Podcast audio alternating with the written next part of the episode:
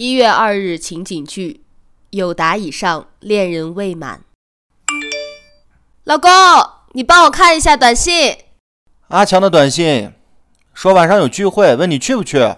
你帮我回一下，就说我等一下就出门了。又要去？周末就两天休息。昨天你去参加你们一起的那个男孩的生日，今天还要出去啊？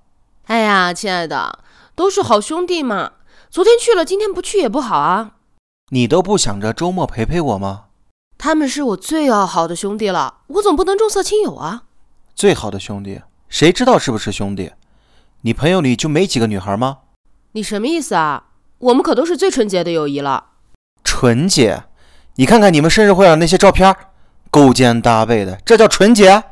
那我们是好兄弟啊，勾肩搭背的怎么了？哎，行了行了，我懒得跟你说，我走了。桃子。男女之间真的存在纯洁的友谊吗？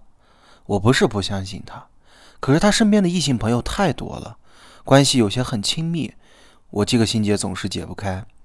你说我该怎么办呢？